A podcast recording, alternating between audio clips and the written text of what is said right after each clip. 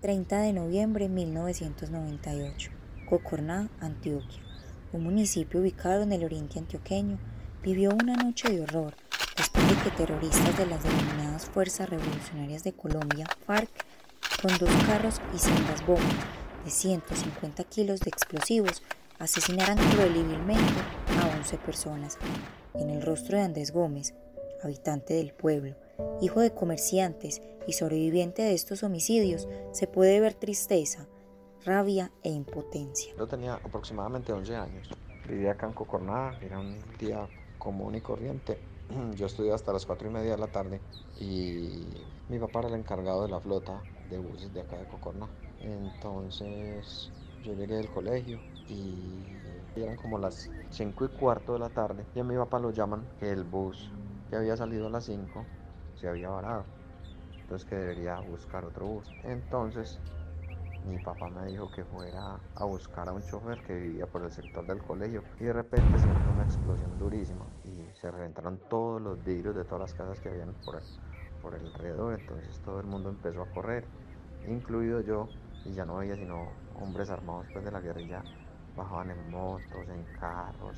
Me encontré a mi papá llegando a mi casa, nos escondimos, eran balas y balas y balaceras y explosiones y balas. Ya al otro día fuimos al parque y eso estaba en llamas.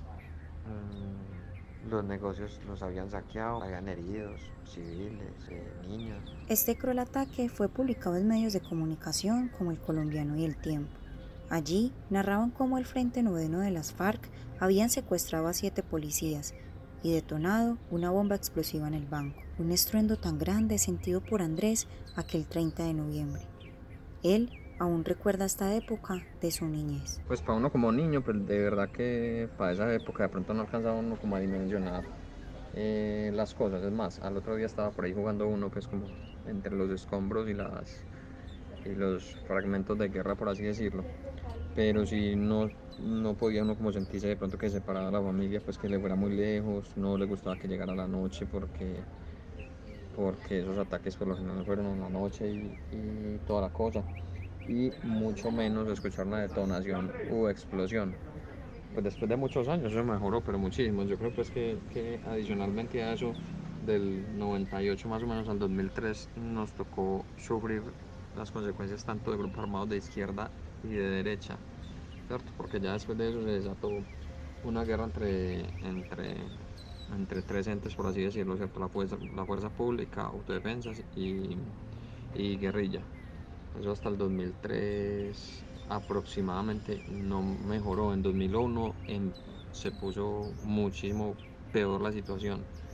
Eh, y no, y contento de que se haya mejorado la situación porque ya se mantiene tranquilo en el pueblo y toda la cosa. Pero fueron muchos años pues de, de guerra.